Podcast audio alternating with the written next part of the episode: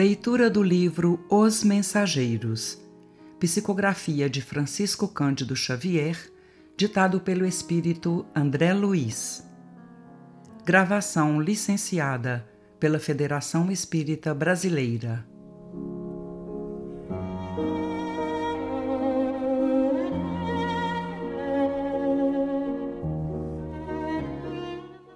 Capítulo 3 no centro de mensageiros.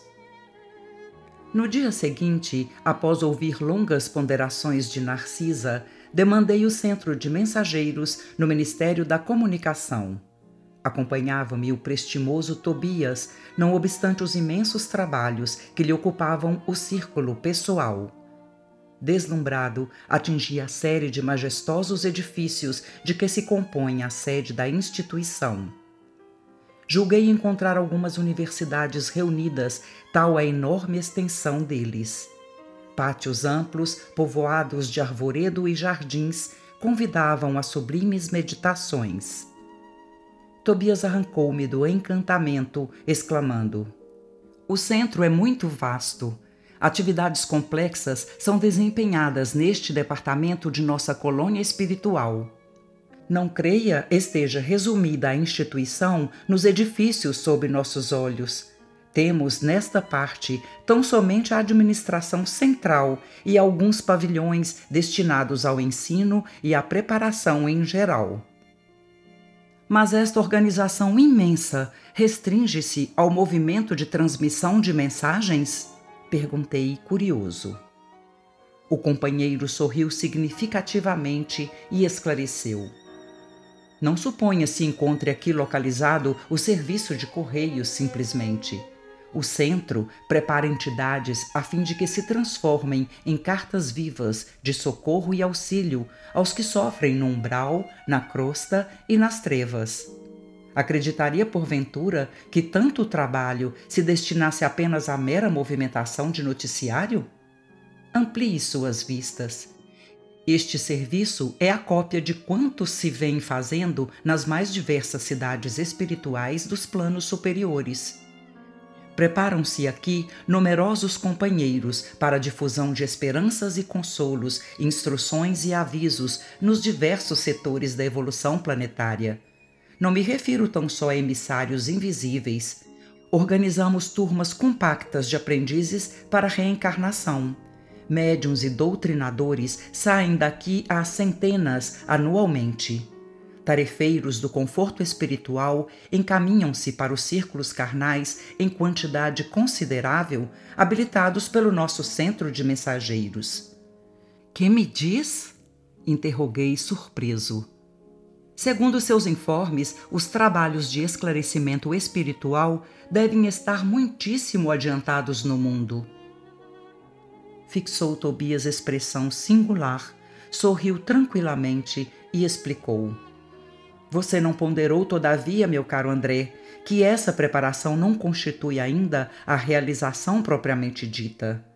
Saem milhares de mensageiros aptos para o serviço, mas são muito raros os que triunfam.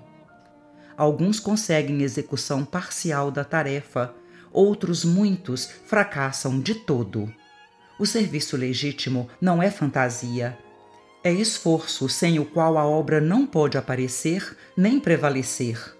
Longas fileiras de médiums e doutrinadores para o mundo carnal partem daqui com as necessárias instruções, porque os benfeitores da espiritualidade superior, para intensificarem a redenção humana, precisam de renúncia e de altruísmo. Quando os mensageiros se esquecem do espírito missionário e da dedicação aos semelhantes, costumam transformar-se em instrumentos inúteis. Há médiuns e mediunidade, doutrinadores e doutrina, como existem a enxada e os trabalhadores.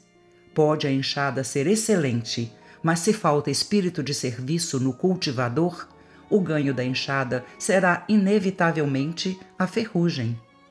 Assim acontece com as faculdades psíquicas e com os grandes conhecimentos. A expressão mediúnica pode ser riquíssima.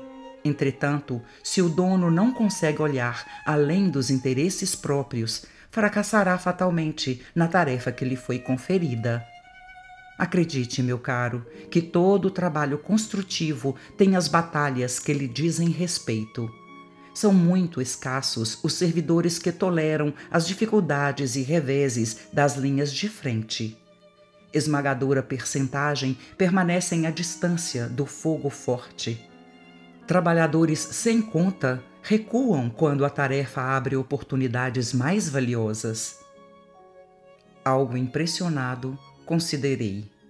Isso me surpreende sobremaneira.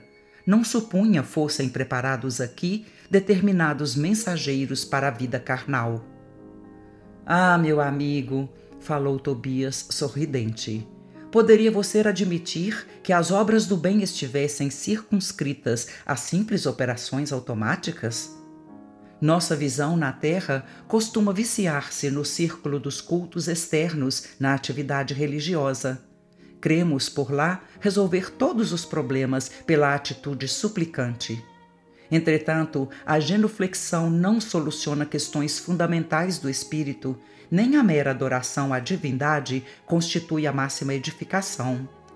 Em verdade, todo ato de humildade e amor é respeitável e santo, e incontestavelmente o Senhor nos concederá suas bênçãos.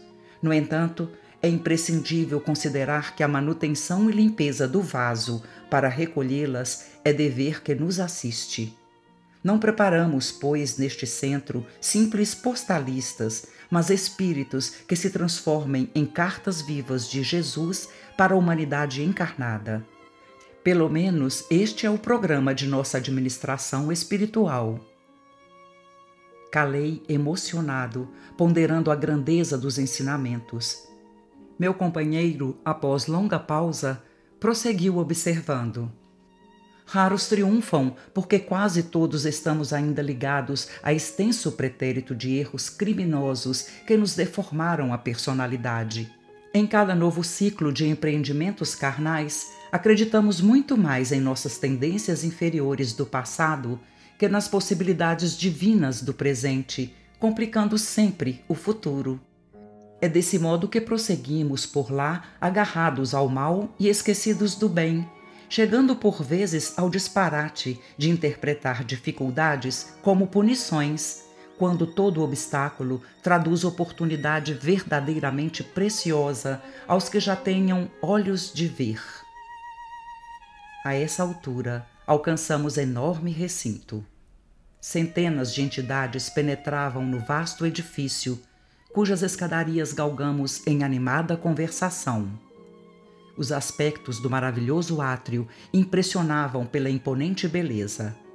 Espécies de flores até então desconhecidas para mim adornavam colunatas, espalhando cores vivas e delicioso perfume. Quebrando-me o enlevo, Tobias explicou. As diversas turmas de aprendizes encaminham-se às aulas. Procuremos Aniceto no departamento de instrutores. Atravessamos galerias vastíssimas, sempre defrontados por verdadeiras multidões de entidades que buscavam as aulas em palestras vibrantes.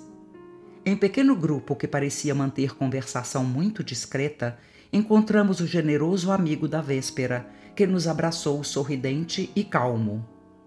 Muito bem, disse alegre e bondoso.